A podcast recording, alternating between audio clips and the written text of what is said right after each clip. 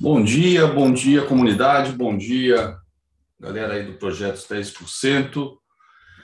Bom dia, Flix.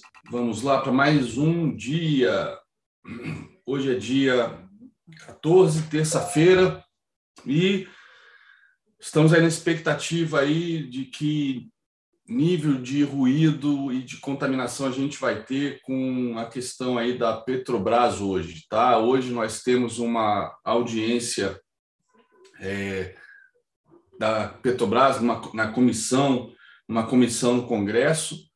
O Arthur Lira decidiu fazer essa comissão para investigar, analisar os preços praticados pela Petrobras, a política de paridade de preços, né, atrelado ao dólar, é, a política de paridade aos preços internacionais. E o que surpreendeu foi que ele, normalmente as comissões são é, em salas específicas, né, como a gente vê, por exemplo, o caso da CPI, é, um, é uma sala, um salão aí com, com X lugares, e neste caso eles, eles vão fazer essa comissão é, no plenário, no plenário, né? E no Twitter que ele colocou ontem, deixa eu até localizá-lo aqui no meu Instagram, no OgroPro. Twitter causou até apreensão e a Petrobras, que tinha fechado com uma alta de mais de 3% em Nova York, virou rapidamente para o negativo no aftermarket, caindo mais de 1%, né? Comentário dele: tudo caro, gasolina, diesel, gás cozinha, o que a Petrobras tem a ver com isso? Amanhã, a partir das nove, o plenário vira comissão geral para questionar o peso dos preços da empresa no bolso de todos nós. A Petrobras deve ser lembrada. Os brasileiros são seus acionistas. Estava começando aqui em offline com o Fabrício, provavelmente ele vai mencionar isso. Nós somos acionistas, né, através da União e a União já recebeu mais de 3 bilhões de reais de 2.926 ah, bi esse ano entre janeiro e julho, tá? Para ser mais exato, 3 bi aí. 3 bi. 3 bi dividendos. Que o, que o governo use esse dinheiro, então, para fazer política de preço. Não que vá para cima da, da empresa, né? A Petrobras soltou um vídeo mostrando que dos R$ reais hoje que estão sendo cobrados nas bombas, apenas R$ reais ficam com a Petrobras. R$ reais. O resto são impostos. O governo tenta é, colocar a conta no ICMS, e o ICMS realmente é escorchante, mas o governo também tem participação nisso. Né? E esse CMS sempre foi assim e já tivemos. A gente fez o valuation da Petrobras, a gente não, Fabrício, só fiquei com os gráficos numa aula de Fusion Análises no projeto há duas semanas atrás, onde a gente viu que a Petrobras, inclusive, em termos de valuation, estava baratíssima. E, e a gente é, viu um histórico da Petrobras, e a Petrobras, quando é, o petróleo né, estava a 108 dólares, 108 dólares, é, a gasolina estava a 3 reais. Por quê? Porque o dólar estava muito mais barato, muito mais barato. Então, um dos vilões do preço é o dólar. E o dólar é unanimidade que ele está nesse patamar por conta de problemas fiscais e também todos esses ruídos políticos e incertezas que a gente vem é, relatando para vocês dia a dia aqui no Morning Call. Então, a culpa não é da Petrobras, né? a culpa também não é só de impostos do, estaduais e, e municipais, mas também federais. E tem a questão também aí do risco, país que a gente que está subindo nos últimos meses por conta da questão fiscal, puxando o dólar para cima. Quando a gente olha um cenário como esse, né, é, de impostos, não é só a Petrobras que os impostos estão caros. Né? Não quero entrar na seara política de dar opinião aqui, mas os impostos no Brasil como um todo estão carésimos. Né? A, a gente vem subindo a nossa carga tributária há décadas. Há décadas. e o endividamento do governo cada vez aumentando mais, governo após governo, né, nos últimos anos, sem superávit, produtividade caindo, é, as reformas são feitas sempre de uma maneira é, cosmética, né? a da Previdência ficou abaixo do que a gente queria, e a gente sempre ouvindo o discurso político e também, o que é mais surpreendente, dos apoiadores de ambas as esferas, não importa, não vem ao caso aqui, a gente tem que parar com essa polarização de nós contra eles, né? nós contra os outros, temos que ser nós contra os políticos, todos, todos. A gente não a gente não está aqui para defender político, a gente está aqui para cobrar político, né? E os gastos cada vez maiores e o governo cada vez consumindo mais, sugando mais dinheiro através de impostos. Houve tentativa de, por conta até da Covid, de restabelecer o como é que era aquele imposto que ah, aquele imposto que, era, que é o pior de todos, que cai em cima de de todas as movimentações. CPMF. CPMF. O Guedes tentou trazer a CPMF, que é um que vai cair, cair em cascata de, em, toda, em toda a cadeia, né? e graças a Deus não foi aprovado. A reforma tributária está aí. Primeira foi dividida em três fases, porque é, é, é difícil a gente avançar com tudo aqui. A primeira fase simplesmente pegaram dois impostos, juntaram e mudaram de nome. A segunda fase é só imposto de renda, pessoa física e jurídica, e está um rolo lascado. A terceira fase, a gente não, sei, não sabe o que, que vem. Está aí, a questão tributária, ela afeta tudo, não é só a Petrobras. A Petrobras agora está mais visível, está mais latente, por conta do dólar. Mas não... e aí? Daqui a pouco vem de novo arroz, que é comoditizado é em dólar, milho, trigo, minério né? tudo em dólar. E a, questão do dólar, só tem uma maneira de atacar a questão do dólar. Há várias consultorias, inclusive uma extremamente é, bem conceituada, a Arco, o CEO da Arco comentou que era para o nosso dólar, se não tivesse essas, esses ruídos hoje, era para o nosso dólar estar tá no mínimo um real abaixo. Um real abaixo. Ou seja, era para a gente estar com dólar trabalhando perto dos quatro reais. Então, os impostos não são só sobre a Petrobras que estão prejudicando a vida dos brasileiros. São os impostos em, em geral. Ah, e a gente não tem para onde sair, porque a gente continua sem conseguir fazer as reformas estruturantes que permitam a gente reduzir essa carga de impostos. Enfim, Bom, tirando a minha opinião, que não, não deveria mais dá-la aqui no Morning Call, temos aí a comissão. Essa comissão é, vai provavelmente sacudir o preço da Petrobras, vai levar, vai levar a temperatura de discussões aí novamente entre esfera federal e estadual. E isso pode trazer contágio para outras estatais, né? É, isso traz novamente risco de ingerência, isso é risco jurídico, isso traz receio para os investidores como um todo, é um efeito dominó. A Petrobras, como eu falei, lançou um vídeo né, mostrando a composição dos preços. 11 estados e o Distrito Federal entraram na justiça para tirar do ar esse vídeo e, e, e tirar do site a composição de preço porque entenderam que está botando tudo na conta do ICMS. Não importa de quem seja a conta, a gente fica nessa briga que não senta as, as esferas todas para discutir e montar um plano. Né? Por exemplo, esses 3 bilhões de reais que o governo já oferiu de dividendos. Inclusive, eu até cheguei a comentar com o Fabrício, a última porrada de dividendos que a Petrobras deu eu até perguntei, pô, será que a Petrobras não está dando essa bolada recorde por pressão do governo, né? porque está precisando de grana para cobrir as contas de 2020?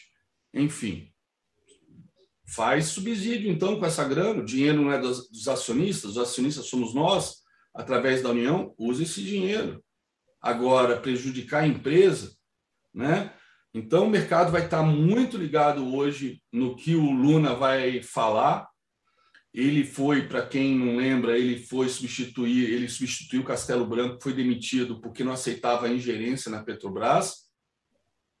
E qualquer deslize que ele der hoje, né, na, nos questionamentos, qualquer deslize que ele der a favor da mudança aí da, da paridade, que é cair a paridade é, atrelada ao dólar, vai dar tranco na Petrobras, galera. E com contágio em Banco do Brasil, contágio em Eletrobras, né?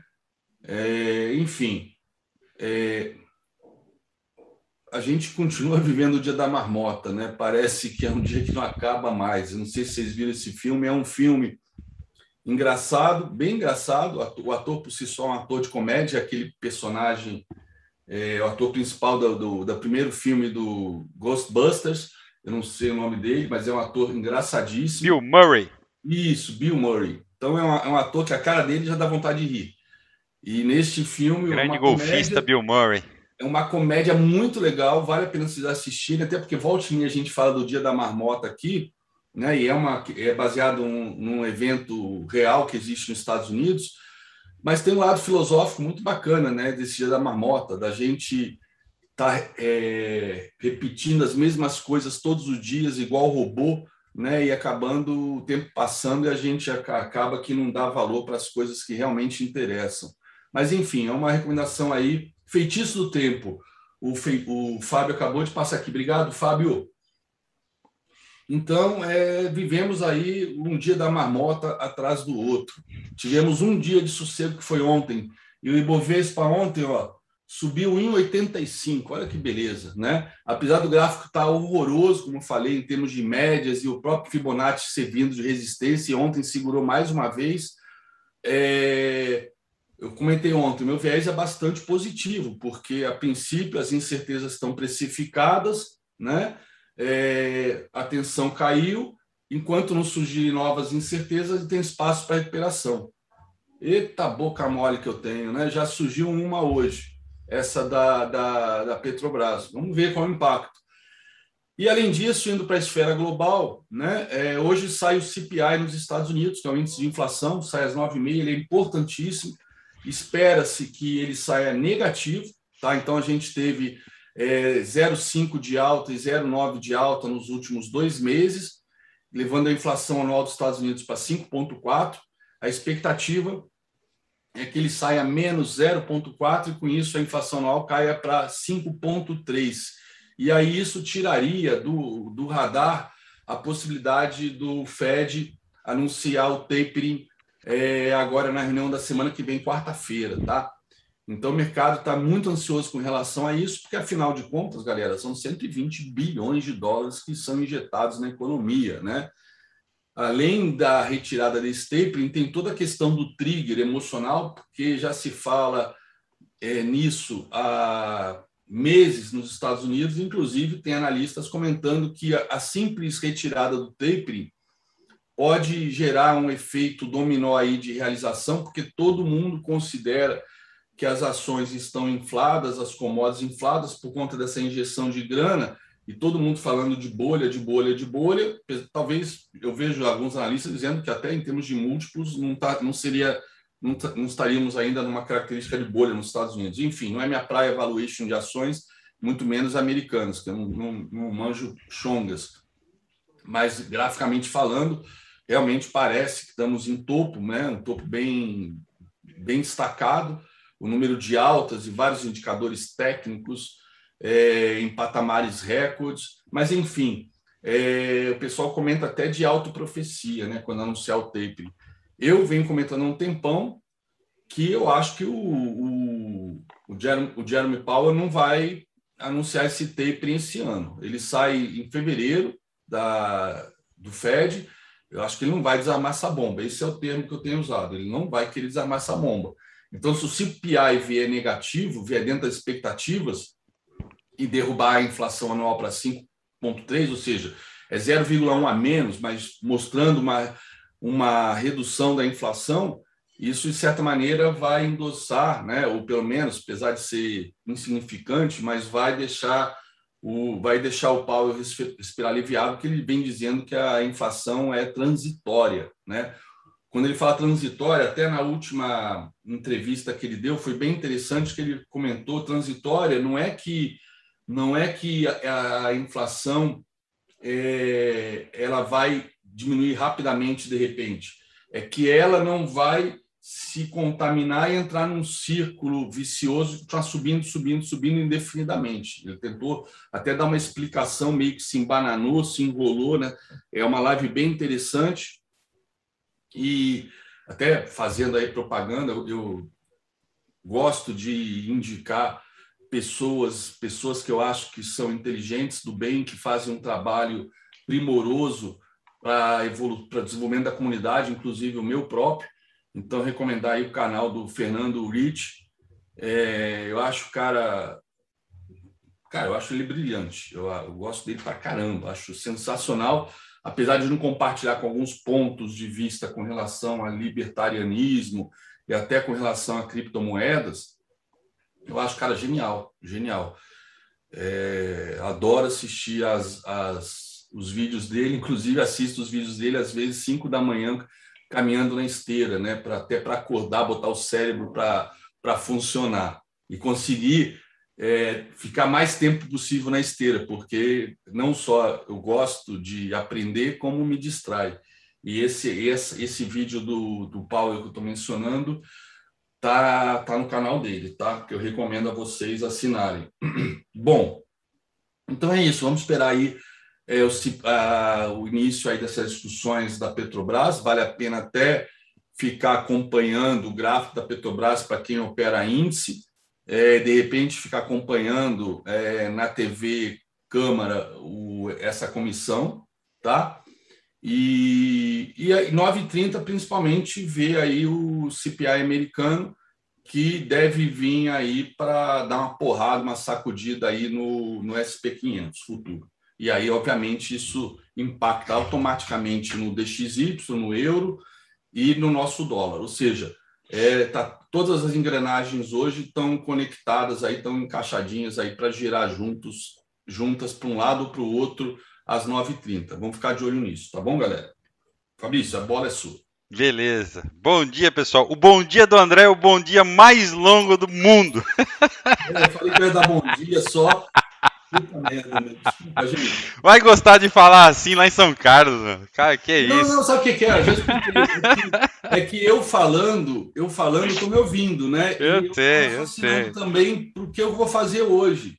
É impressionante, né? Não. Só para dar uma animada aqui, só para dar uma acordada. Você tá com cara de sono ainda. Pá! Eu tô muito cansado, gente. Eu tô num nível de, de, ansiedade assim. Eu dormi cedo ontem, fui dormir às 11. Hoje não acordei de madrugada, acordei às 7 vocês dormir oito horas.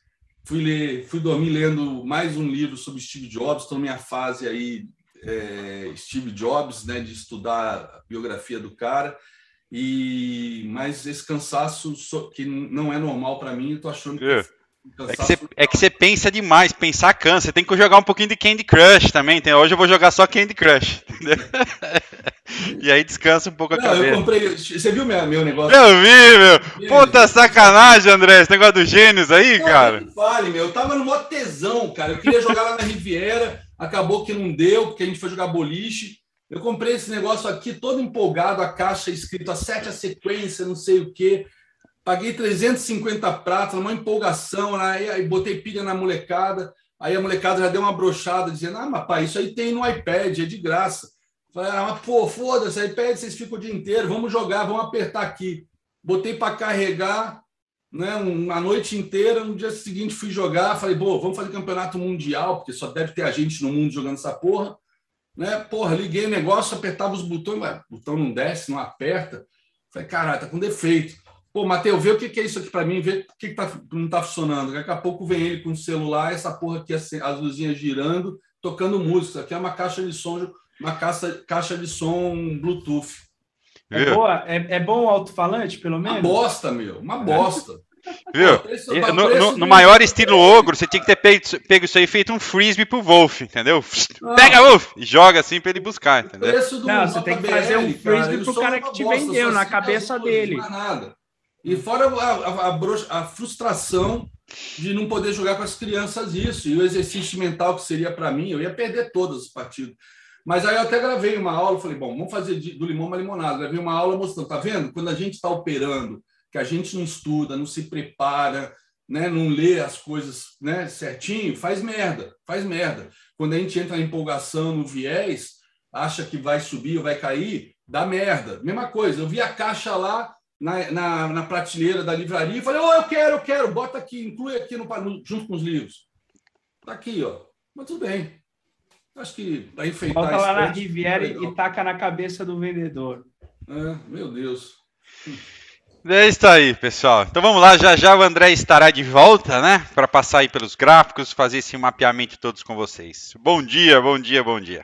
É, vamos aproveitar a sequência aqui, aproveitar o gancho que o André comentou da questão da Petrobras, né? Ontem até eu estava aqui, fiquei até nove lá trabalhando aqui, colocar umas coisas em dias e, em dia, quando eu vi o, o, o o pop-up da notícia lá, já na hora também mandei pro Valério, né, por conta das, das estruturas que a gente tem. Eu falei, olha, no, no fundo é isso que a gente quer, entendeu? Põe um dedo ali, mexe na Petrobras, mexe no banco, vou falar que vou fazer isso, vou falar aqui. Falar a vida realmente dos bancos e das estatais é muito difícil, pessoal, porque política às vezes para desviar o foco de alguma coisa ou vai culpar banqueiro, né, o lucro dos bancos, ou o preço de, de alguma coisa ali. Então, é, para quem está no mercado já deveria estar muito muito, mas muito acostumado com isso e poder aproveitar esse tipo de coisa, tá, pessoal? É, então, ah, é para vender Petrobras? Ah, é para comprar Petrobras? Pessoal, se você está num trade de Petrobras, né?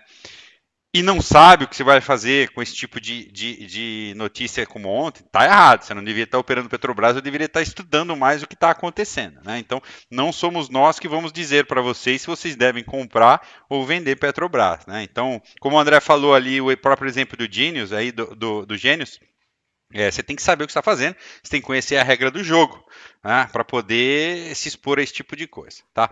Mas vamos lá. Então o André comentou né, que é, no Twitter ontem tudo caro, gasolina, diesel, gás de cozinha, a Petrobras é, deve ser lembrada que os brasileiros são seus acionistas. Fecha aspas. Esse foi o tweet ontem do presidente da Câmara, o Arthur Lira, né, fez com que os preços da Petrobras, das cotações da Petrobras, que haviam fechado em alta lá fora e aqui, aqui é, com uma forte alta de mais de 3%, né, é, lá fora também a Petrobras tinha fechado no pregão regular com 3,72% de alta, lá 10 dólares e 31. Fez com que no aftermarket, né, no after hours lá de fora, a Petrobras virasse, chegou a cair mais de 3% no, no aftermarket, mas acabou fechando em queda aí de 1,16%. Então isso repercutiu instantaneamente lá. Tá? Então vamos ver aqui de manhã pela manhã hoje como é que esse ruído pode mexer nas cotações, deve fazer alguma coisa, os, os, os, investidores, né, os especuladores devem ficar alerta ao que pode acontecer. Né? É, é, uma situação difícil para o presidente Silvio Luna, que vai participar dessa sabatina, vamos, vamos dizer assim, e qualquer escorregada aí né, na, na, na questão aí da política de preço da Petrobras pode pressionar as cotações aí, o que contamina, né, pessoal? Contamina outras estatais, contamina o índice geral, até por conta do peso da Petrobras no índice, tá?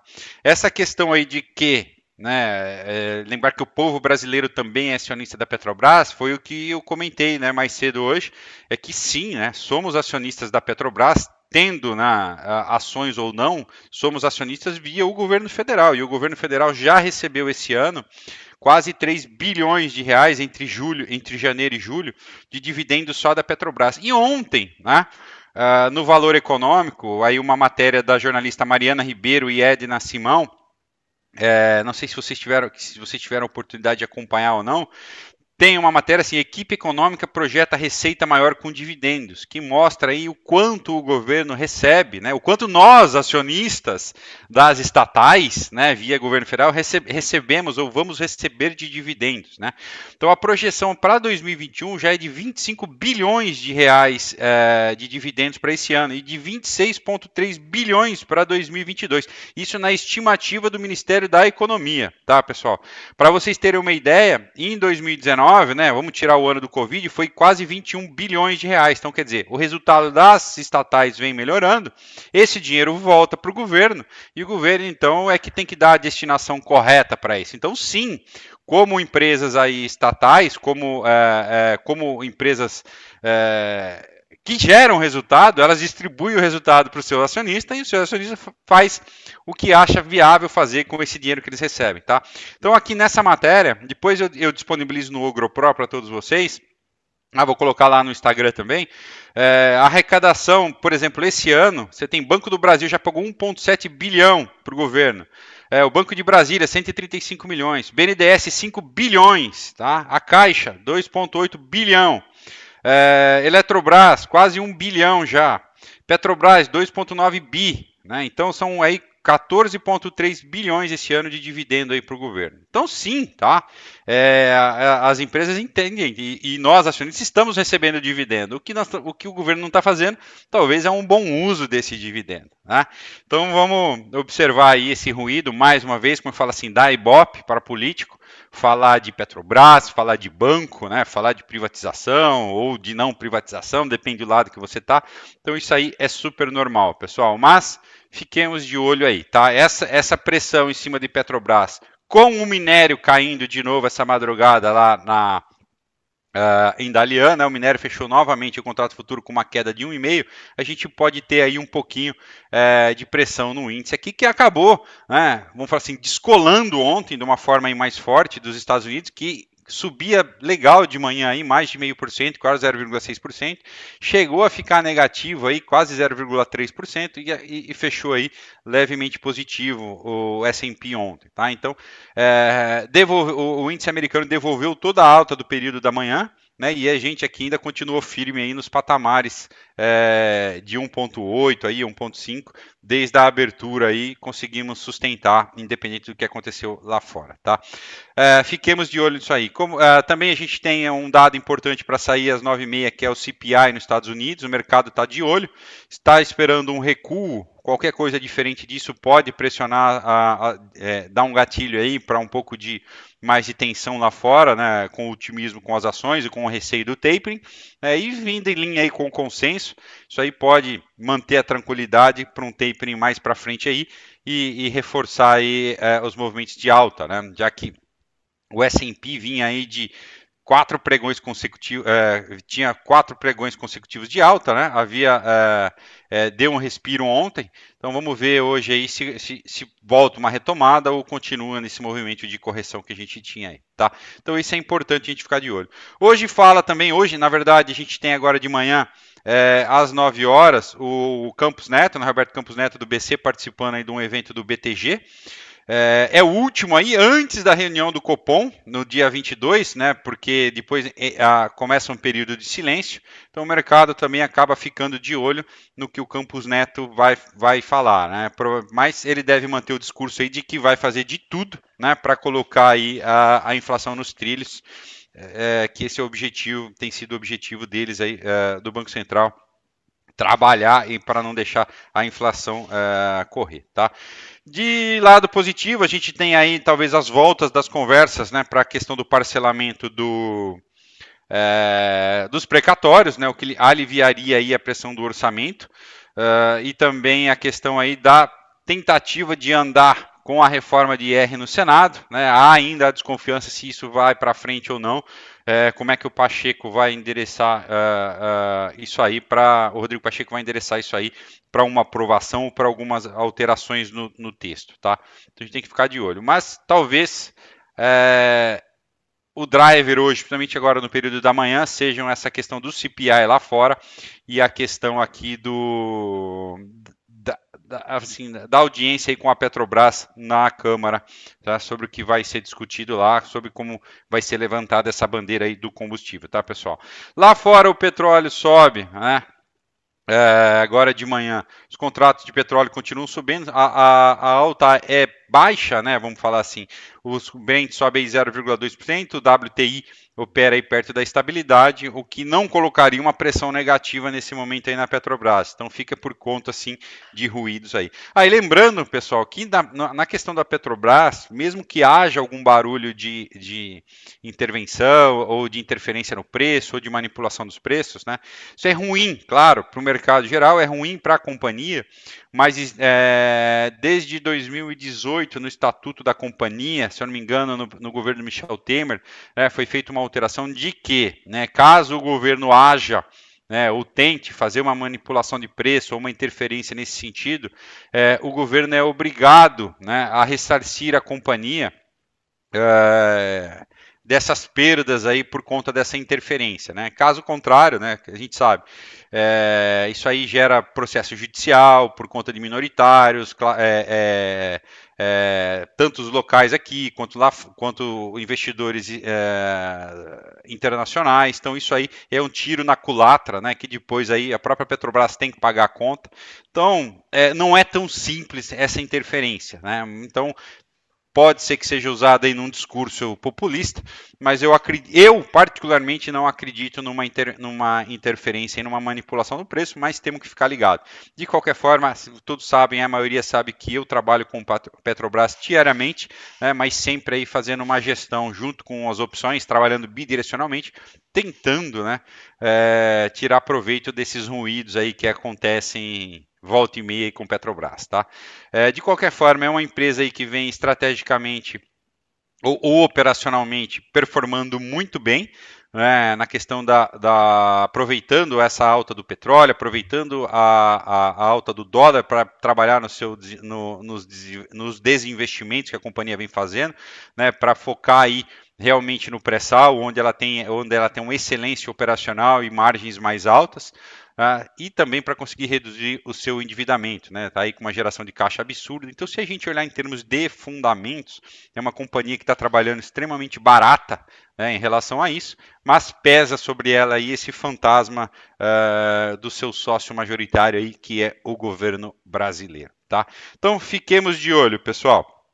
Uh, ontem também a gente aí não teve nenhuma novidade é, assim assombrosa na questão dos, do boletim Focus, né? Veio de acordo com a expectativa.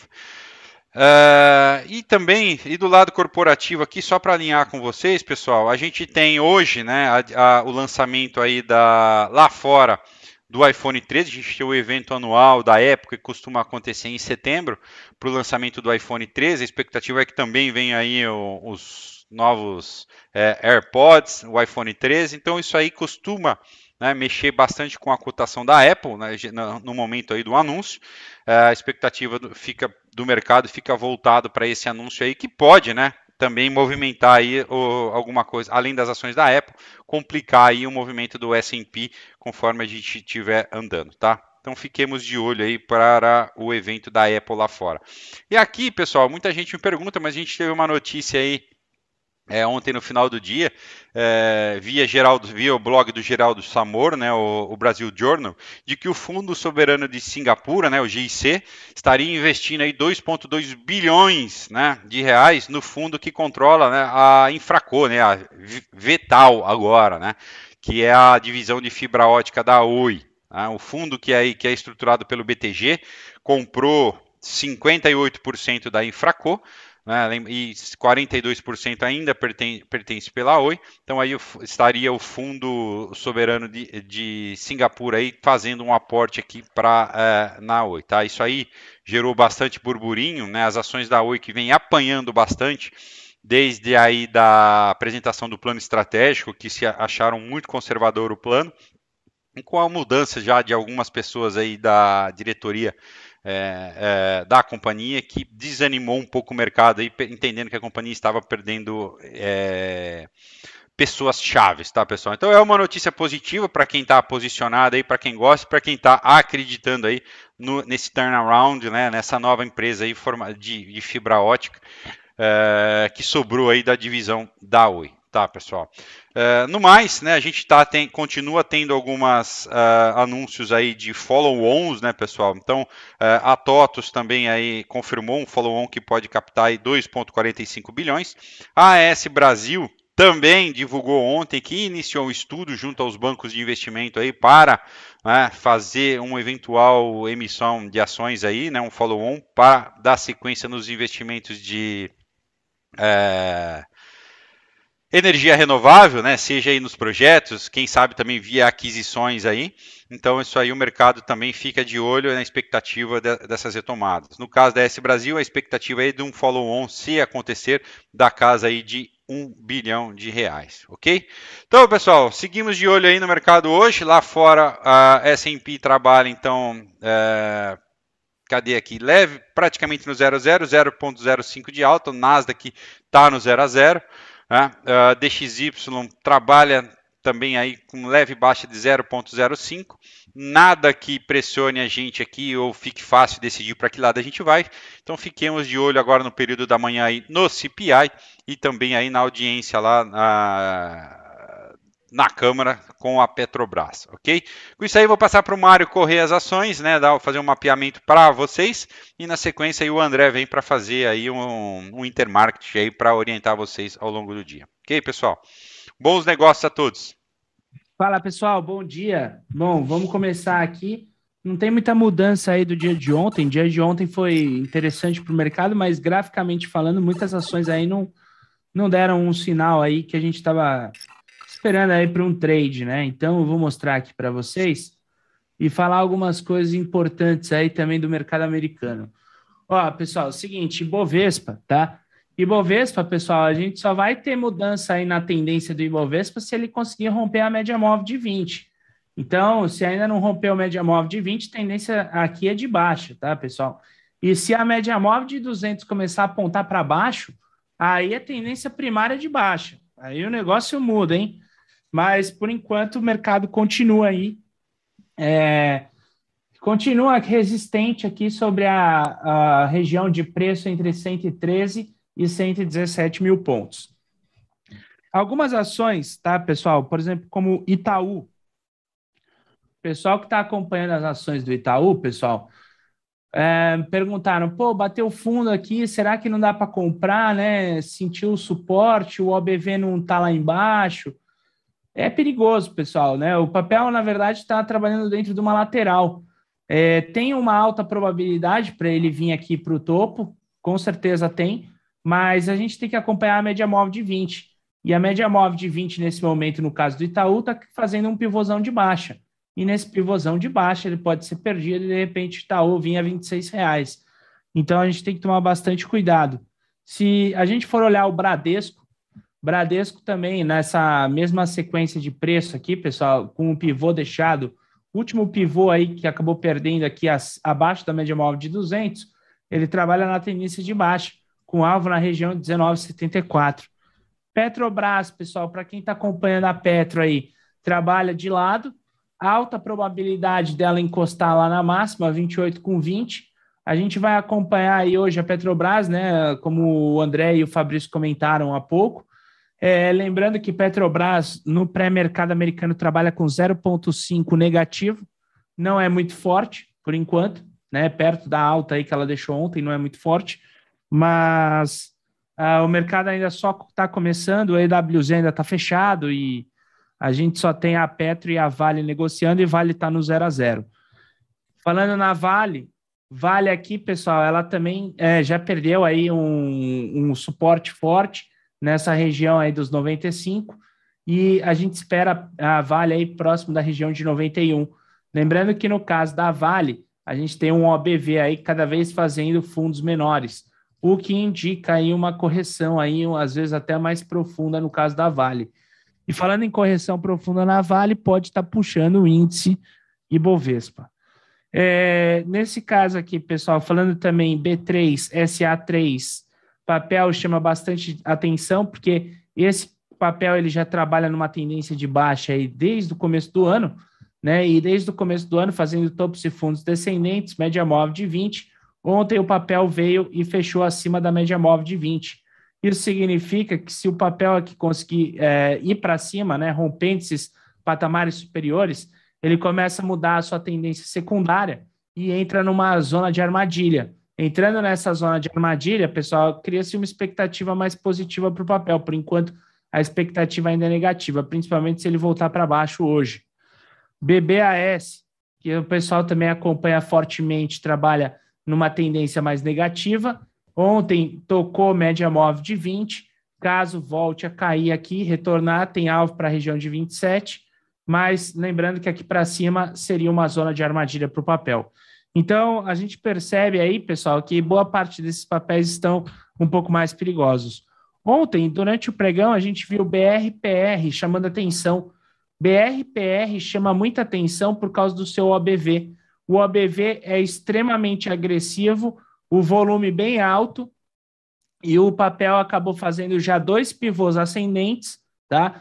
E nesse segundo pivô ascendente, ele já foi acima da média móvel de 20. Olha só que interessante, vamos dar um zoom aqui para todo mundo conseguir olhar, porque isso aqui é um evento bem bonito, pessoal ah, o papel conseguiu romper aqui a média móvel de 20, né? Conseguiu romper a média móvel de 20, fez um topo, fez um topo, e quando ele fez o seu pullback, esse pullback não fechou mais abaixo da média móvel de 20 e teve uma entrada de volume significativa, o que fez com que o OBV disparasse. Então, aqui eu já tenho um pivô alinhado numa tendência de alta. Por quê? Porque quando a gente tem o papel em correção, né, eu tenho aqui, ó, topo, topo menor, topo menor, topo menor, fundo menor, fundo menor, fundo menor, um fundo maior. A partir desse momento aqui, a gente chama esse movimento aqui, daqui para trás, né? Aqui começa o dilema de topos e fundos, tá legal? Depois desse dilema de topos e fundos que começa a partir ali do dia 31 de agosto, o papel já escalou um topo maior. A partir desse momento, eu já tenho uma virada de topo. Então, agora eu já tenho um topo maior. O fundo já estava maior que o anterior. E agora o fundo está confirmado de fato maior. Então, isso aqui marca uma virada de tendência. O mais interessante dessa virada de tendência é a entrada de volume a entrada num volume muito grande, um volume tão grande, tão grande, tão estratosférico, que fez com que o OBV chegasse no seu maior patamar, né, já visto aí dentro do papel. Ou seja, é um papel que às vezes está dando sopa aí, pessoal, dando um contexto muito interessante. É, o Fabrício, até ia te perguntar, esse evento do, do papel aqui, às vezes pode ser um evento assim que marca uma, uma tendência assim, putz, que de repente o papel arrebenta, dobra de preço. Você acompanha alguma coisa? BRPR? Não, assim, setor imobiliário não estou acompanhando, não, Marião. Não tô, não tô. Não. Assim, do setor, você acha que tem possibilidade para estar tá fazendo uma alta como está demonstrando é, isso aqui ou você acha que é furado? Não, tem, tem, uma dúvida o que está acontecendo assim. Se a gente olhar alguns setores re recuperaram, o setor é, de construção civil aí, não, o setor imobiliário, ele ficou para trás ainda, tá? É o que está, assim, ele está bem desvalorizado. E está acontecendo algumas revisões de guidance para cima, mas ainda existe uma guerra de braço, Mário, entre né, vai reaquecer, vão continuar a venda de imóveis, as, como que as coisas vão acontecer, é, ou se realmente a inflação e a alta dos juros vai pesar nisso aí, tá? É, ontem a gente teve aí uma, uma sinalização do, do Pedro Guimarães, presidente da Caixa, né, que ele vai usar o resultado, é, recorde que a Caixa está tendo aí, para conseguir criar ou baixar a taxa de juros do financiamento imobiliário, tá? independente na contramão é, assim, não, independente da, da, alta que a gente está prevista para a Selic. Né? Então ele está jogando, jogou, foi muito político em dizer que né, só, isso só é possível que acabou a roubalheira dentro da caixa. Então isso aí contamina o setor, né? mas é, o setor está bem descontado, existe uma incerteza ainda de como vai acontecer. A gente teve Gafisa revisando guidance, é, eu particularmente BRPR, não sei qual que é o portfólio é, de BRPR, para te dizer aí sim, tá? Mas é um setor que tá, ele segue indefinido, Mário. Eventualmente ele tem mais espaço para subir, né, do que realmente aí para sofrer mais. É claro, tem um efeito sistêmico aí que se vier tudo para baixo, o Bovespa vier, dificilmente ele vai conseguir se destacar né, na contramão. Hum. Show de bola, show de bola. É, pessoal, uh, assim, graficamente falando, tecnicamente falando, O destaque desse papel ontem foi bem, bem, bem, bem, bem absurdo, tá? Isso porque o volume aí foi bem absurdo no movimento do papel e a virada aí dessa tendência para o papel. Ele pode vir ali a 10 reais, ok? Ah, aqui a questão agora... da BR, só, só é, rapidinho eu dei uma entrada no, no, RI aqui, tá? Então, na verdade, ela é uma empresa de investimento em imóveis comerciais de renda. Então, aí, aquisição, locação, administração, com a retomada da economia, é um papel que tem de se, se restabelecer bem, né? Vamos imaginar, com o fim do home office, a volta, é, tudo isso aí acaba beneficiando a companhia sim, tá, Marião? Pô, show de bola, show de bola, é isso aí.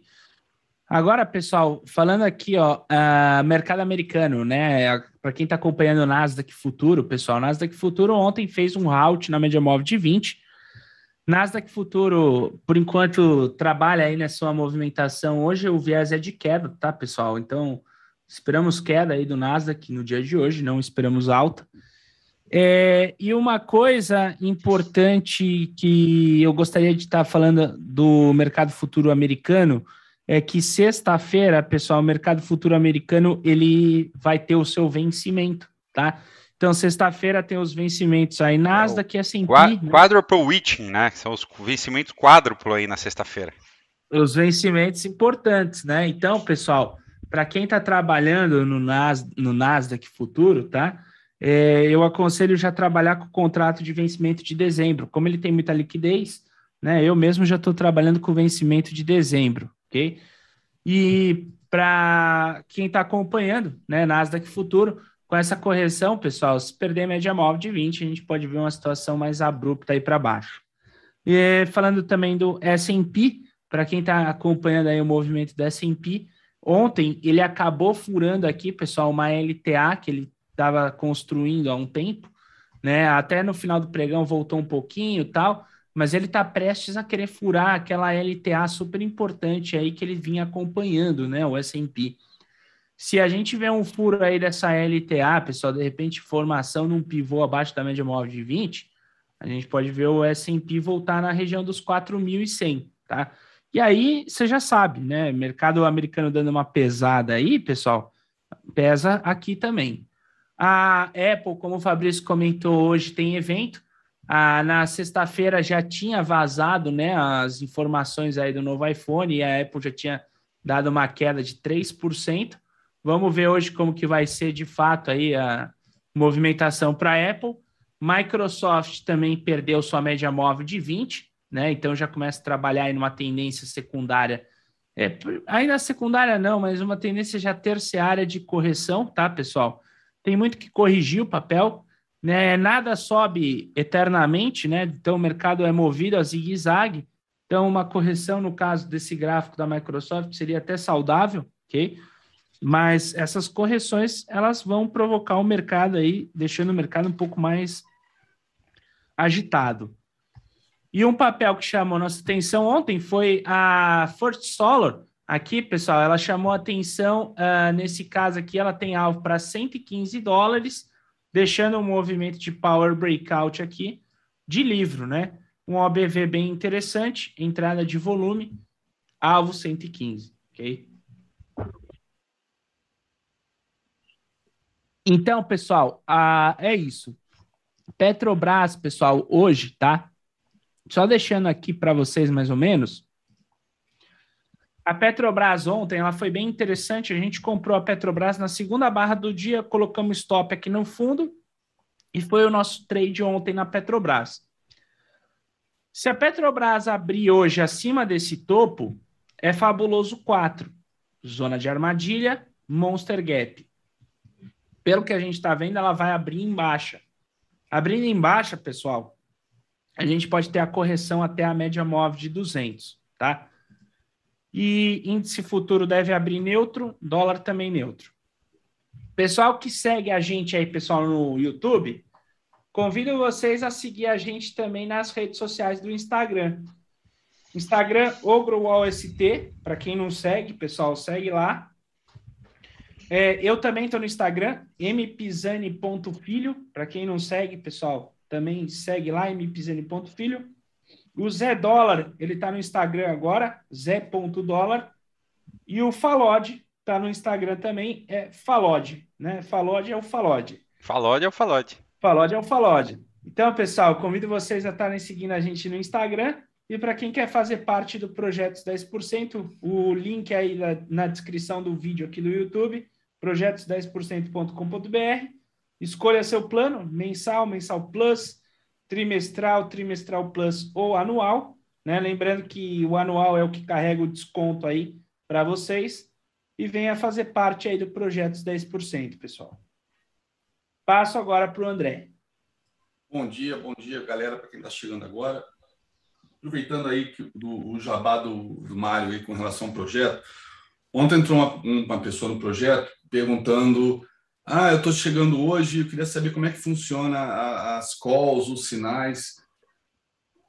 Ai, meu Deus do céu, o pessoal cai de paraquedas sem ao menos ter pesquisado sobre a gente, assistido vídeos, etc. Né? Alguém deve ter comentado que, sei lá, depois que operou, começou a operar com a gente, ter, ter aula com a gente, começou a ganhar dinheiro, virar chave, sei lá o que a pessoa comentou e vem gente atrás. É... Para não perder o foco, eu vou listar aqui um post que eu fiz ontem à noite, tá? Sobre isso. Vamos lá. É... Cadê, cadê, cadê? Vamos lá. Importante. Projetos 10% é a melhor escola de formação de traders do Brasil ouso dizer que é a única. Desenvolvemos nos traders as competências necessárias para serem autossuficientes e progredirem nessa profissão tão difícil. Importante, não damos call, não somos sala de sinais, não toleramos terceirização de culpa. Não funcionará para quem não se comprometer com seu próprio aprendizado. Sua evolução será muito mais rápida se você tiver assistido nossas aulas gratuitas no Ogroflix. Se você não começar pequeno, um mini contrato não irá aprender. Se você não ativar a ferramenta de bloqueio de conta no Profit Chart ou na sua ferramenta de trading, você irá quebrar várias vezes antes de virar a chave, se é que virará. Se você não fizer seu diário de trades todos os dias, com as operações com gain, com loss e as operações que hesitou, você também não se desenvolverá. Se você vê o mercado financeiro como sua solução para seus problemas financeiros de curto prazo, nem tente, mesmo conosco. Quem dá dinheiro é pai e mãe. Não somos caixa eletrônico, somos pessoas sérias, muito sérias. Não temos paciência com aventureiros. Quer brincar de ser trader para postar no Instagram, vá operar opções binárias e seguir outras pessoas. Tá claro? Então é importante, depois de um jabá desse, bacana que o Mário fez, eu botar, dar um freio de arrumação para não aparecer gente que vai dar só trabalho e, e, prejudicar as pessoas realmente a fim de a fim de realmente serem traders profissionais, que é uma profissão muito séria, muito difícil e que leva tempo para se formar. Esse tempo, a vantagem é que varia de acordo com cada um. A gente não pode dizer que é igual em engenharia, que é no mínimo cinco anos para todo mundo, alguns levam mais, porque vão tomar pau em cálculo, em física, etc. Mas é no mínimo cinco anos, advocacia no mínimo quatro, medicina no mínimo, sei lá, oito, né? Enfim, tá claro? Então, isso aí, a gente não opera fibra no corcovado. corcovado não, no pão de açúcar. Boa!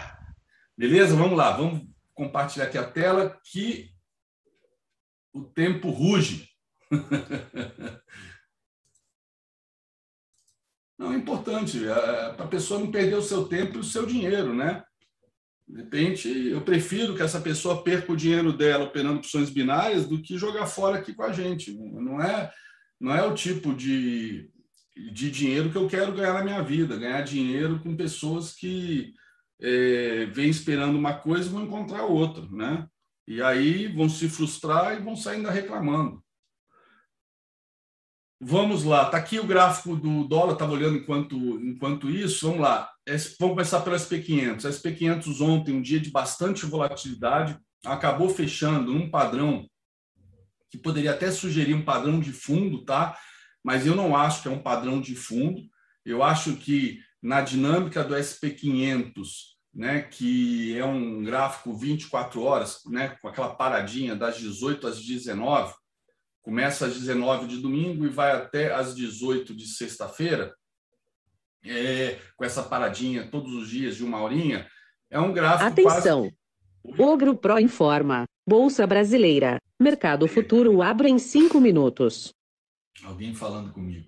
É, é um gráfico que tem uma dinâmica, é um gráfico contínuo. Então, isso aqui, para mim, pode ter, ter, sido até interpretado como um pullback nessa média de 20 que virou, tá? E uma das razões que me faz acreditar nisso, por enquanto, é até o Kendo que a gente tem, o Kendo atual, tá? Sinalizando que ele deve continuar, continuar esse movimento de queda, tá? Ontem, um dia de altíssimo volume, ó, um dia de muita briga, muita briga mesmo, né? Um volume acima, até que os volumes de queda aqui, tá? É... Vamos ver, vamos ver ao longo do pregão de hoje o que, que o SP nos reserva, tá? Já está negativo. O Nasdaq ontem é padrão parecido, tá? O mercado também muito brigado ontem e agora também seguindo negativo, tá? Não vou repetir os alvos de FIBA, o contexto onde a gente se encontra, que isso já foi é, é mostrado ontem no Morning Call, qualquer coisa dá uma olhadinha lá, pega lá no, no Morning Call por volta aí das 8h50, é, que vocês vão ver. DXY, que ontem estava subindo, eu comentei que era, uma, que era uma divergência, acabou recuando, tá? acabou recuando, é, e com isso o SP fechou positivo e ele fechou ligeiramente negativo ontem, né, com um padrão bem forte vendedor, numa retração de 50% da última porrada que ele deu para baixo, tá? No último movimento de pé, de para baixo. Normalmente, as retrações mais buscadas para a retomada da tendência anterior, nesse caso, essa, essa queda, são de 61,8, mas não foi.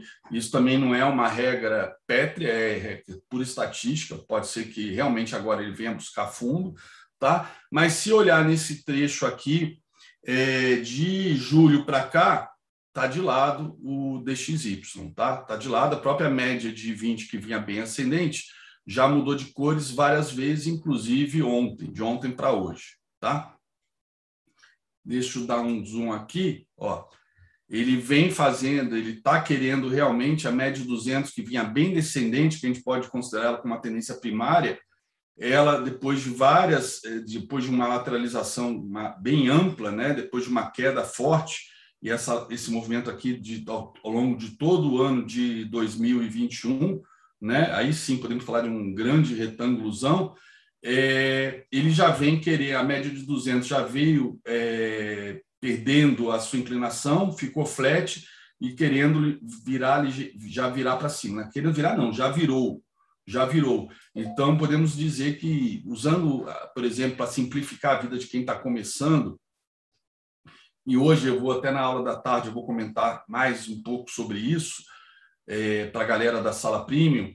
É, a média de 200 seria uma tendência primária, de 50 uma secundária e a de 20 uma terciária. Então, estamos com primária de baixa, secundária, primária de alta, secundária de alta e a terciária ligeiramente de, baixo, de baixa, mas em consolidação e acima, acima das outras, das outras duas tendências, o que seria o que pode indicar a qualquer momento uma virada dela. Pode até haver o cruzamento aqui, mas nós não operamos cruzamento, as médias são apenas um GPS para a gente, e depois ela voltaria a subir e teria um alinhamento perfeito das três médias para cima. E isso, como falei no início Call, depende muito aí dessa, da política monetária americana e a questão do tapering que vai ser decidido é, dia 22 de setembro, semana que vem, quarta que vem, mas que hoje a gente já dá para ter praticamente uma definição por conta aí do PCI, do PCI, do CPI, que sai agora às 9h30 nos Estados Unidos. Então, até 9h30, galera, cuidado aí com o mercado, tá? Bom, vamos lá. Isso, então, DXY, já vimos câmbio, já vimos equities, agora vamos ver commodities, vamos ver petróleo. Petróleo ontem continua o mesmo padrão, mesmo mesmo que tinha ontem de manhã, foi como fechou. E hoje, ó, já veio testar a retração de 61, bateu lá, fez a máxima e recuou, tá?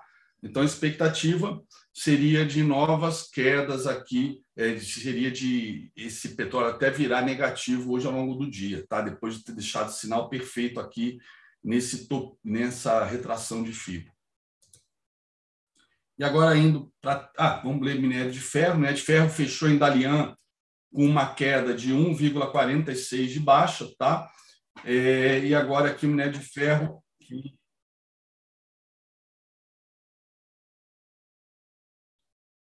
Nós tivemos uma queda forte minério de ferro hoje, queda essa que não é tão forte, mas dá continuação ao movimento de queda, cujo alvo está aqui nos 110 dólares a tonelada do minério de ferro. Lembrando que ele fez 233 dólares, né? ou em termos de fechamento, ele fez é, 227, então estaríamos aí chegando aí numa, em 50% de queda no minério de ferro, obviamente com impactos aí é, em, toda, em todas as empresas de mineração do mundo. Tá? Bom, olhando o nosso Ibovespa, como eu falei ontem, o gráfico estava muito feio, continua muito feio, tendência secundária de baixa, tendência terciária de baixa, perdemos a média de 200, perdemos a retração, a última retração de 61,8 de toda essa perna de alta, que juntamente com a retração de 38, que aí vem da perna de alta lá de baixo, dos 93 mil até o 131, que deu suporte, foi perdido esse suporte na, é, na quarta-feira, depois das manifestações, dos discursos é, do presidente. Depois passamos aí pela, pela recuperação é, com a Carta à Nação. Sexta-feira, aquele dia de que a gente, a princípio, colou no SP500 que caiu 0,96, tá? Mas, por outro lado, ontem o SP500, com toda a volatilidade, com fechamento é, positivo, mas de alta, alta, quer ver, alta foi de 0,23 só, a gente teve uma alta de 1,85. Então, uma alta excelente, ou seja, a gente está desmontando aquele cenário mais é, pessimista com relação à crise institucional que a princípio é, cessou, tá? Mas como eu falei, o meu viés ontem era de alta, está aqui, foi confirmado, mas o gráfico também deu as compras e foi, a gente acaba operando o gráfico, não é viés, mas o meu viés era positivo ontem para o mercado. Agora temos essa questão, a questão aí da Petrobras hoje, vamos ver qual vai ser o nível de impacto no, no mercado como um todo. Tá? Mas, de qualquer maneira, eu falei que o, mercado, o cenário era feio pela questão da média de 20 e pelo fato de que, no momento que perdeu aquela retração de 61,8, né, que era a última da, da perna de alta do 107 para cima, né, é, e perdemos o, o 38, né, que era esse suporte, onde tinha essa confluência dupla, a gente já foi quase no de 50 né, na, na quinta-feira. Bom sinal, lugar de possível reversão. Tá? Só que ele está agora se segurando no 38, ou seja, toda a força que tinha aquela confluência dupla aqui, como suporte, agora vira como resistência. Mas beleza, estamos fazendo máximas ascendentes tá? e mínimas ascendentes, e praticamente cravamos 50%. Então, a expectativa é que a gente possa romper isso, esses 38, mas aí tem o halt na média de 20 que vem segurando o mercado desde que a tendência de baixa começou. Então, ainda é prematuro sair fazendo aposta, tá? Vamos ver, vamos, vamos seguir o gráfico, galera. Vamos seguir o gráfico. O gráfico tem sinais interessantes né, para quem opera FIBO há, muito, há duas décadas, como eu, desse 50%. É um lugar interessante, mas tem aqui essa resistência dupla, que aqui está só com um FIBO, mas vocês sabem que tem, tinha outro aqui que eu apaguei, que é o de 61,8, tem a média de 20, tá? Vamos ver, vamos esperar. Apressado come cru, se apressado comesse, né? Eu seria o Zen Bolt. E o nosso, o nosso dólar ontem, tá? É, também em tendência de baixa, também nessa faixa de Gaza, se segurando aqui na média de 50, entre a média de 50 e de 20, tá? Então, bem zoado agora, difícil dizer para que lado vai. Pode ir para cima, pode ir para baixo. Ah, mas isso não é análise. Pois é, isso é price action. A gente espera ver para que lado vai para ir atrás. Beleza? DIs, tá? Os DIs que a gente é, acompanha, né, principalmente o 24, que é o do giro, eu na semana passada não acompanhei, a gente foi cravar ó, o alvo de 261,8, né? A, a gente tinha aquele alvo aqui que segurou bastante de 100%, né? E aí tinha expectativa de quando rompido fosse lá no 61, se bateu e voltou, deixando até uma quase que uma lápide. E aí, mas logo depois, com todos os ruídos que a gente tinha, toda a crise institucional que a gente acompanhou aí, rompeu, deixou aí um padrão de dúvida no de 200, com possibilidade de vir para baixo de novo, mas a crise não arrefeceu, rompeu, depois deu uma recuada, rompeu de novo e agora deixou, foi no 261,8. Então, a partir desse ponto, eu não vou projetar mais fibros lá de baixo, tá? Já, já usei dois alvos é, no fibo maior, tá? Eu vou começar a projetar é, essas pernas aqui para cima, se a gente romper aqui os é, 10%, tá? 10,12%. É, Mas enquanto não rompe, né? Eu peguei essa última perninha de baixa e a gente já cravou o alvo de 100%. Tá? Então vamos ver aí o que acontece. Bitcoin, que ontem eu não mostrei, Bitcoin, é, ele acabou indo nos alvos aqui, que eu já troquei por retração, tá? mas as projeções, quem vem acompanhando já viu. É, a gente foi nas projeções, é, aqui se a gente pegar esta perna de baixa, né?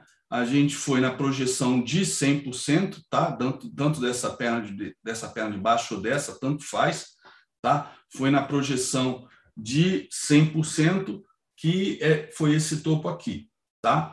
E o mais legal, né, é que a gente tinha rompido de 61, o que abriria a possibilidade de testar topo histórico, tá? Então ele rompeu 61, né? Mas como a alvo era de 100%, ele resolveu corrigir e no dia que corrigiu, foi aquele dia que caiu 18%, tá? 18% para fechar depois. E aqui eu fiquei acompanhando o dia inteiro, ficou brigando, brigando, brigando, até que no final do dia perdeu, não conseguiu sustentar em cima, é, aqui na, na retração de 50, tá? Então, é, considerando que 61,8 é o ponto de reversão, o ponto, a retração mais importante para a retomada da tendência prévia, qual era a tendência prévia que a gente tinha? Opa, qual era a tendência prévia que a gente tinha? Era de baixa, tá? E aí corrigiu 61,8 e aí já deram uma desovada. A questão é que agora a gente está com as médias, né, todas emboladas aqui, tá? Todas emboladas, oh, caramba.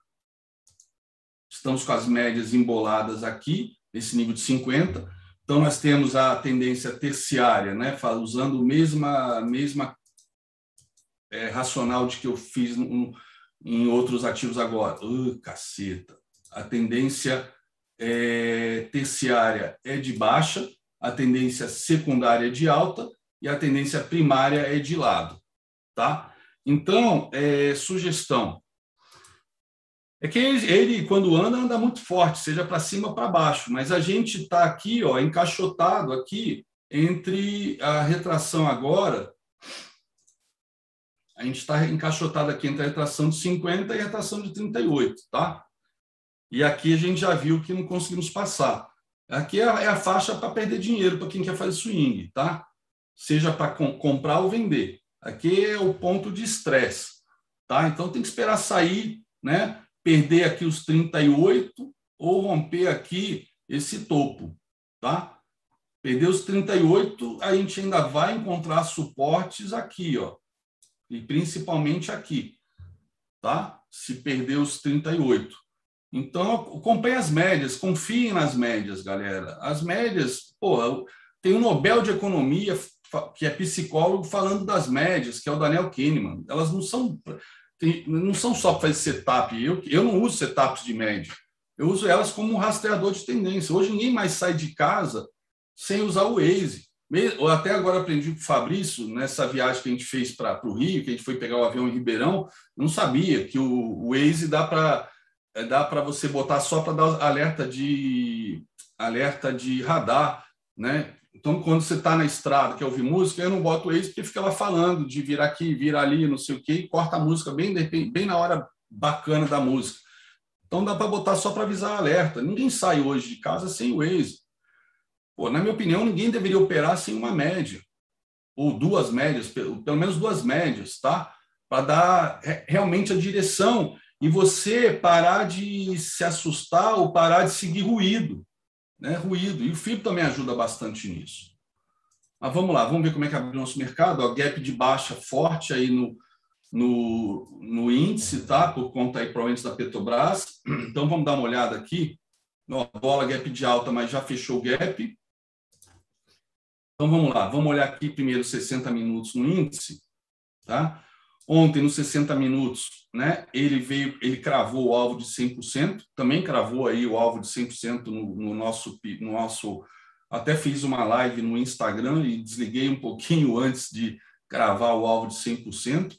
É, mas aqui nos 60 minutos ele cravou o alvo de 100%, deixou padrão de reversão, corrigiu, tá? Corrigiu, e agora meio que veio testar aqui, ó, a, a cabeça aqui desse candle negativo, que quando foi rompido, é, disparou esse movimento altista ontem, tá?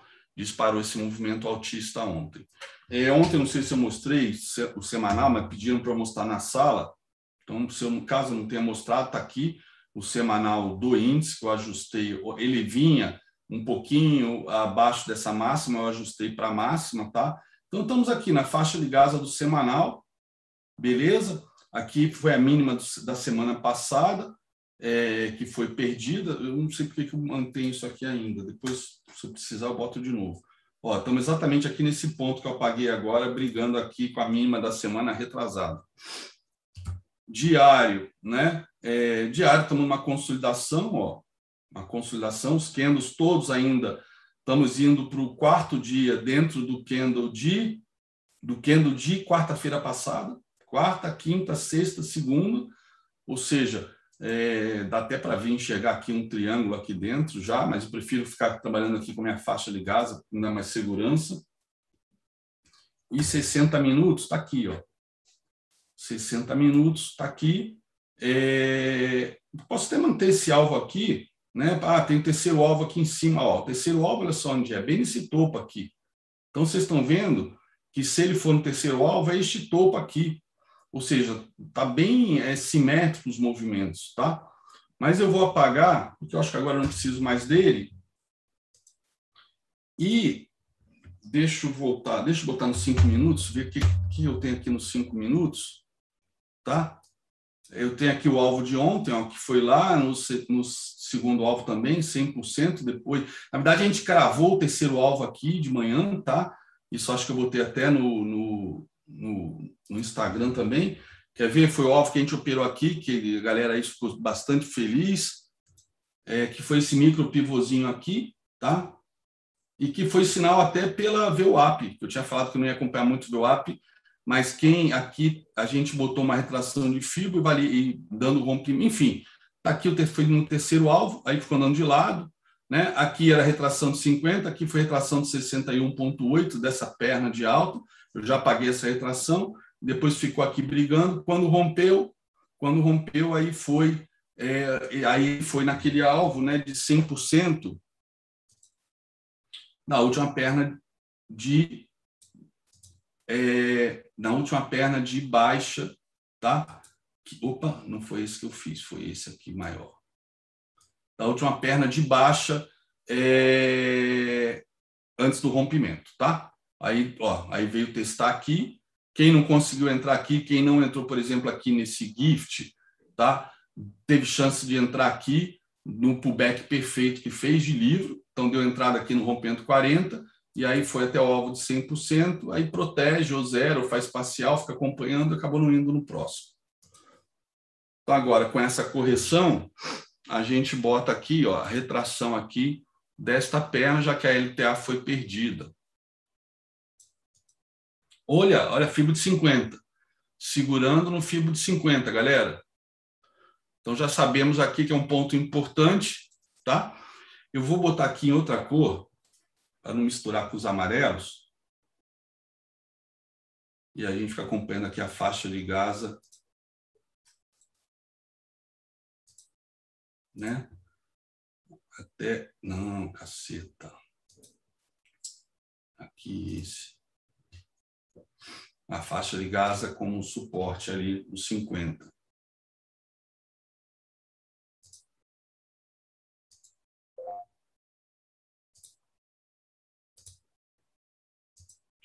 Pronto, tá aí.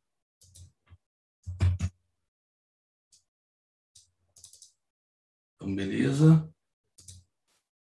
Então, tá aqui. E tá aqui embaixo, pronto. E aqui, ó, VWAP, setup VWAP. Ó, VWAP tá, foi para cima, foi para baixo, agora veio para baixo de novo, então nada se fazer com VWAP aqui. Vamos ver o Dolinha. Dolinha, ó. Vamos ver o Dolinha. Vamos começar do, do semanal e vamos descendo. Semanal está aqui, está ajustado, tá? Já para essa, essa, esse movimento. Diário idem. Reparem que está é, tá se segurando na retração de 61,8, segurou aqui é, semana passada, retrasada, tá? Deixo aqui é, propriedades, tirar aqui do escala e botar à direita. Beleza. 61,8, vamos para 60 minutos. 60 minutos, ó, é, aí tem aqui outra retração, ó, 60 minutos, ele cravou, ele cravou o terceiro alvo para baixo, tá? Cravou o terceiro alvo para baixo na semana passada, cravou e vem se recuperando, tá? Então podemos tirar isso aqui. Não, cravou semana passada, não, foi ontem isso. Foi ontem, segunda-feira. A mínima, ele cravou duas vezes o alvo, o terceiro alvo de FIBO e o 61,8 desta perna de alta que ele fez é, na sexta-feira, tá? E agora, deixa eu fazer a mesma coisa que eu fiz no índice, botar em azul para não confundir com aquelas outras retrações. E agora ele tá, ele veio no de 50 e está querendo romper a faixa de gás, aí sugere que pode buscar o topo, tá? Lembrando que ainda tem a retração de 50, ó, que foi Inclusive, foi uma correção que fez na sexta-feira, no final do pregão, devolveu e foi até os 50, segurou e fechou acima dele, e a gente perdeu perdeu esses 50 ontem. Então, aqui pode segurar, aqui vira, ele pode vir fechar esse gap e segurar, tá? Mas ele, tá, ele já é, testou 61,8 ontem, foi até os 38 e recuou na faixa de Gaza, fechou perto dos 50, abriu com gap de alta e voltou para testar os 50 e está subindo, então tem toda a pinta de que deve romper aqui os 38 e acionar um pivôzinho de alta, tá? Mas tudo pode mudar com o CPI, é, o CPI daqui a 13 minutos. Ok? Que é o índice de inflação americano que vai botar pressão para cima ou para baixo no dólar tá? Se vier uma inflação, uma inflação é, abaixo, né? A inflação a expectativa é que venha negativa, venha menos 0,4, com isso derrube a inflação anual de 5,4 para 5,3, tá? E aí isso aí vai dar mais esperança ou até a certeza que o tapering não, não vai ser anunciado quarta-feira que vem. E aí, com isso, continua a injeção de 120 bi por mês, e aí o dólar deve enfraquecer e o SP fortalecer, tá? E aí a gente com impactos diretamente na gente. Tá? Então, então é isso. Em termos de setup VWAP, é, aqui no dólar não está dando nada por enquanto. Se deu a perda da primeira barra, né? muita gente já opera isso. Ele abriu aqui né? E aí perdendo a mínima, você bota stop na máxima, deu um trade, veio até aqui, volta a subir. Aí como é que cada um gerencia? Não sei se por acaso alguém entrou no rompimento do candle 1, tá? Como é que cada um gerencia? Aí é uma coisa é igual cueca e calcinha, cada um tem a sua, não, deve emprestar para ninguém. Acho que é isso, né? Acho que esqueci alguma coisa, não? De repente o SP500 aqui no intraday, deixa eu dar uma olhadinha.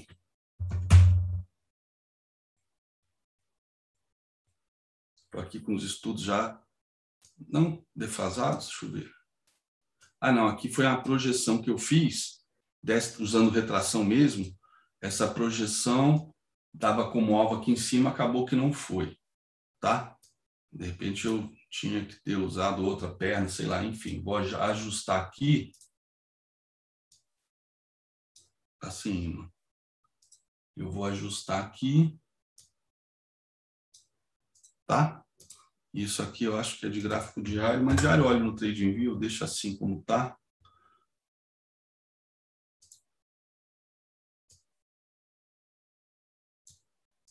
Então, beleza. Ok?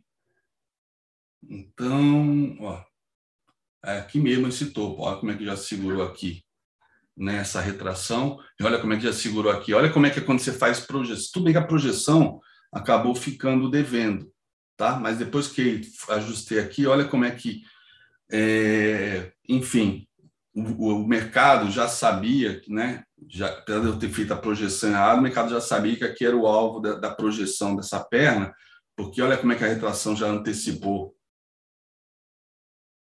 Interessante, né?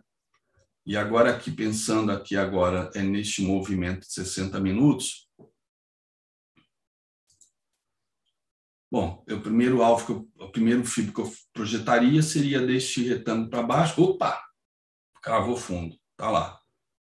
Fundo cravado. Tá? Fundo cravado, agora esperar.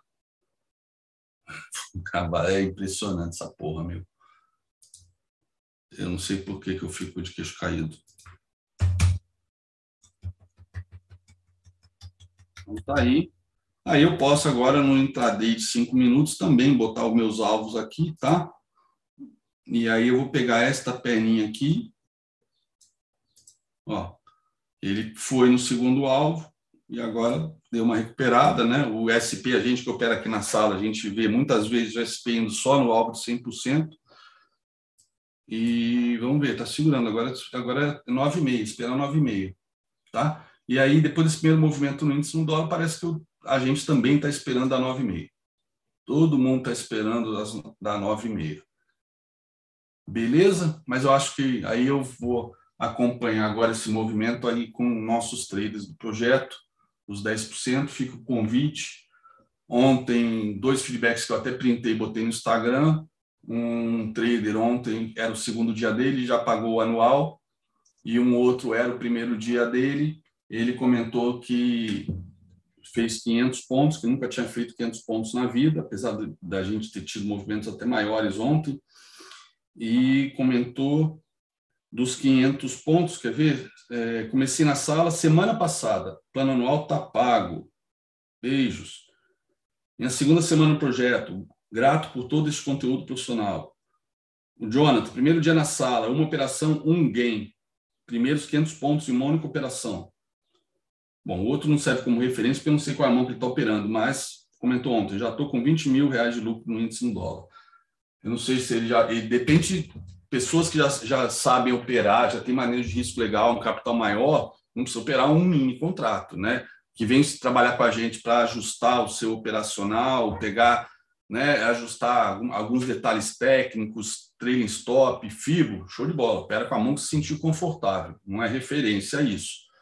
Quem está começando, quem tá, vem só de loss, né, ou loss e mas no final sempre sem fechar a conta, é um contratozinho, tá? Até pegar a manha.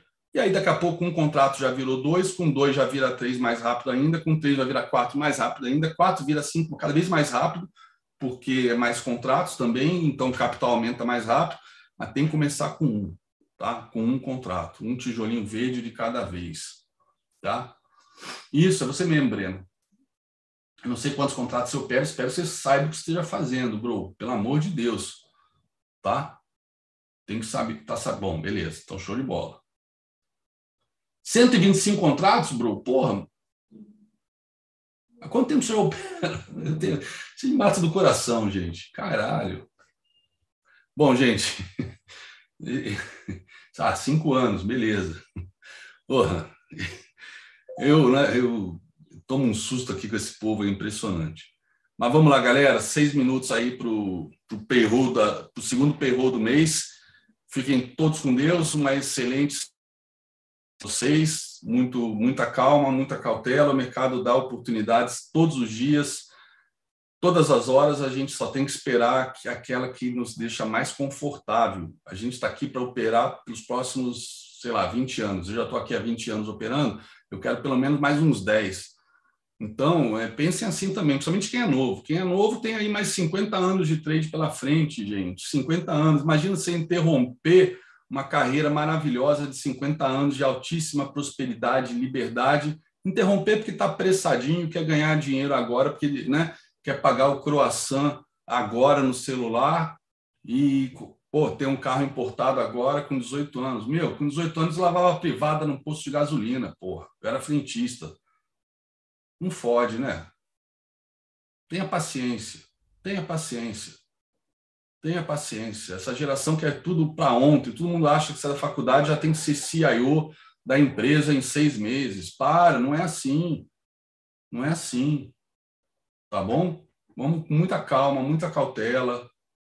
Sabe? Vamos, vamos curtir a jornada. Não pensem só no objetivo final. Curtam a preparação, o desenvolvimento, curtam cada minuto dessa jornada, o aprendizado, a evolução, se deliciem com o seu diário de trade, né?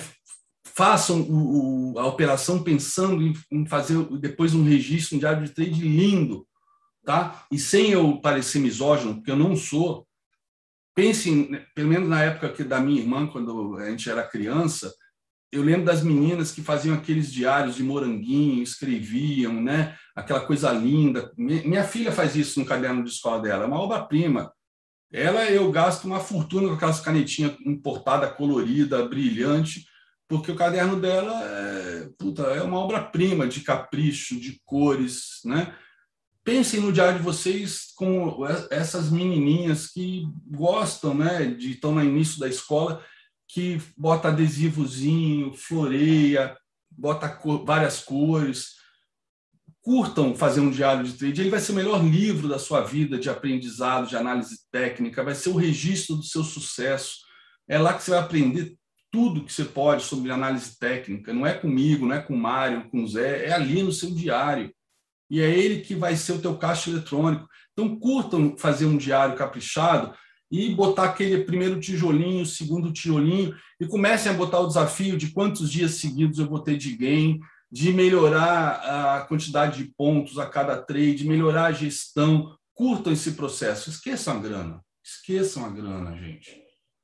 Esqueçam a grana. Tá? E final de semana, depois de uma semana maravilhosa, folhear o diário, sabe? E ver cinco dias no verde, positivo, é sensacional, é delicioso. Por isso que eu falo, eu, eu acho, para mim, funciona muito melhor do que, do que, sei lá, botar no Excel. Excel você não bota florzinha, você não rabisca, de, quer dizer, dá botar cores diferentes, mas você não folheia. Sabe aquele prazer que as pessoas que gostam de livros têm em relação ao Kindle? Né, de folhear o livro, o cheiro da página nova, é mesma coisa né? comprar um diário bacana na, no final do ano, já para o ano que vem, começar a ir caprichado, né? folhear o diário passado. Eu joguei fora uma pilha de diário que eu tinha, assim, de meio metro de altura. Ai, na época eu era só trader, não, eu, não, eu, dava uma, eu dava aula na B3, mas nem em rede social eu estava. Uma hora eu li um livro sobre minimalismo, né? Tem uma, é, o nome do livro é, da, baseado até naquela revista que eu adoro, chamada Vida Simples. Acho que o nome do livro é parecido. E aí eu passei um final de semana tentando jogar um monte de coisa fora. E aí eu vi aqueles diários empilhados. Eu falei, para que com essa porra aqui? Vou jogar fora. Nossa, uma das coisas que eu mais me arrependo na minha vida é ter jogado fora os, os meus diários, porque seriam até um excelente material de aula para hoje em dia. Mas eu não sabia que eu ia esse projeto era eu dava aula na B3, eu não dava aula fora da B3 nessa época, né? E no início dos meus diários eu nem era professor, era só trader, então é, joguei fora, uma pena. Mas vocês guardem, guardem. Imagina um dia se daqui a 20 anos vocês terem uma estante cheia de diários, tudo registrado, a evolução de vocês, né? Pegar um diário de 10 anos atrás e olhar que você operava, sei lá, 10 contratos e olhar hoje que você está operando 100, 500 contratos, fazendo swing também, além do day trade, registrando, registrando tudo. Ó. Vai abrir o CPI agora, já estou já tô aqui ao vivo mesmo, vamos ver o CPI juntos e a gente já fecha. Vamos ver que, que, que valor que vai sair.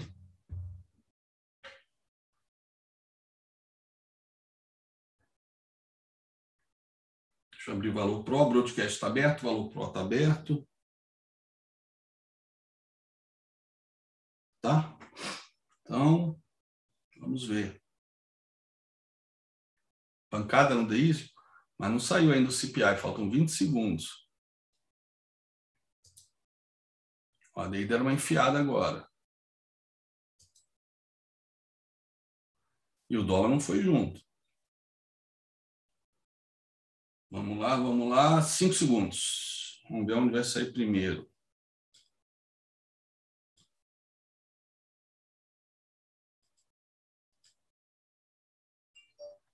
Vamos lá, vamos lá, vamos lá. Enfiada no dólar. Deve ter saído. Olha só o SP.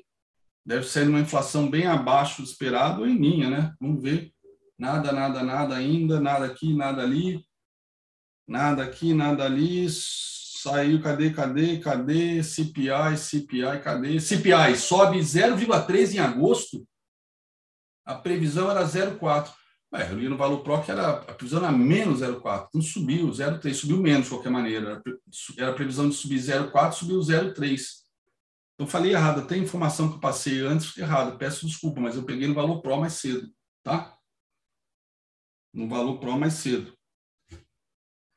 Mas subiu menos.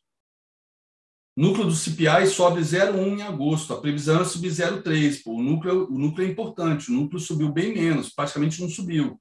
Por isso que deram essa porrada. Ó. É um núcleo que é o, o aquela, aquele, aquele, aquela inflação que contagia o, o resto, o restante. Tá? Então é isso. Ó. Dá para ver a euforia do mercado, né? a inflação abaixo do esperado, então a expectativa de não ter tapering vai se confirmando. E está aqui, CPI anual 5,3% conforme o previsto. Tá? Conforme o previsto. E no anual, o núcleo é, sobe 4%, a previsão era 4,2%, ou seja, o núcleo vindo 0,1 ao invés de 0,3%, derrubou também o anual. Por isso essa euforia, por isso a enfiada aí no dólar, porque a expectativa é que não saia tapering agora em setembro, aí vai ficar a decisão para é, início de novembro, se vai ter ou não, e o ano está acabando, e aí o pau empurra essa merda até, até fevereiro, como eu imaginei, que eu sabia, ele não ia ter bolas para desarmar essa bomba, tá? Então tá aí, galera. Tá aí a informação mais importante do dia. E eu não sei se alguém arriscou entrar nesse movimento. Se eu não entro, eu espero um recuo para entrar. Se é que vai ter, se não tiver, não tem problema. Tem mercado todo dia, amanhã vai ter outro, depois outro, depois outro. O importante é a gente estar aqui vivo e não tomar nenhum susto, operar na, na emoção e de repente o negócio volta tão rápido quanto subiu, entra em leilão, você fica indefeso e quebra a conta. Tá bom? Ó, um monte de gente aqui na sala dizendo que sextou. Paciência. É o tipo de operação que eu não faço, tá? Pergunta para vocês aqui da sala que disseram que já cestou, que pegaram a entrada. Fariam isso com 500 contratos? Se não fariam, então fazer com um contrato, desculpa, não é vantagem nenhuma. Ou com 10 que seja, não é vantagem nenhuma. Tá? Desculpa, tem que falar a, a, realidade tem que fazer o que, tem, que você vai fazer com o contrato aquilo que você um dia quer fazer com 500. Não importa o capital que você tenha. Eu não faria, eu não entraria no susto uma boletada dessa, desse, com a mão muito com a mão pesada. Porque se volta, periga eu ficar congelado, travar e perder aí um mês, dois meses de resultados por conta de um trade que eu fiquei desesperado para não perder. Tá? É isso aí, galera. Eu, por isso que eu estou aqui há 20 anos. Beleza? Mas parabéns, vocês pegaram dinheiro, é sempre dinheiro, mas é, lembre-se sempre, entrada merda também dá game, tá? Só que ninguém vira profissional fazendo entrada merda, tá? Quando tem um movimento desse, a gente nunca sabe qual vai ser a, a, o tamanho dele. Nunca sabemos. Por isso que eu não gosto de entrar. Porque a qualquer momento ele pode inverter. E vamos, somente notícia que ela vai sendo quebrada aos pouquinhos, vai sendo julgada aos poucos, como núcleo, núcleo anual, né? Mas vamos lá, vamos botar uma projeção desse pivô de baixa aqui, para quem está vendido ainda, ó. Acabou de cravar o segundo alvo e segurou. Então, o FIBO até nessas horas funciona. Tá? Acabou de cravar o segundo alvo, segurou. No índice aqui, vamos ver, vai ser um espelhamento. Cravou o terceiro alvo, índice, ó. O terceiro alvo segurou. Cravou o terceiro alvo, segurou. Tá? Aí agora a gente fica na dependência para buscar novos alvos do lá fora continuar. Beleza? Lá fora, ó, se eu for botar alvo aqui,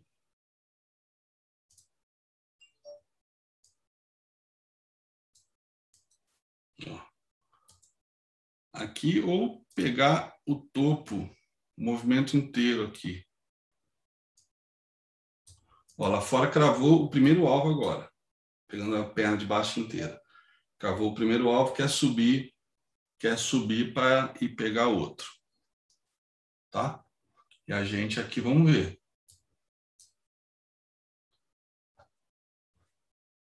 Beleza? É isso aí. Ficamos por aqui. Boa sorte para todos. É, se alguém pegou esses movimentos, ganhou uma grana aí, como estou vendo no chat, dá uma parada, uma segurada, deve estar tá com adrenalina alta, dá uma volta e vem, volta aqui umas 10, 10 e meia para a gente ver como é que o mercado americano, quando abrir as ações, vai reagir a esses, esses números, tá bom? Que aí deve ter outros movimentos. Mas dá uma parada aí, tira uma hora de descanso para baixar a adrenalina. Quem opera assim no susto é foda. Eu sei que dá adrenalina. Já fiz isso. Vamos lá, galera. Abraço, boa sorte. Até amanhã às 8 horas. Estamos na área de novo. Sky Pênalti.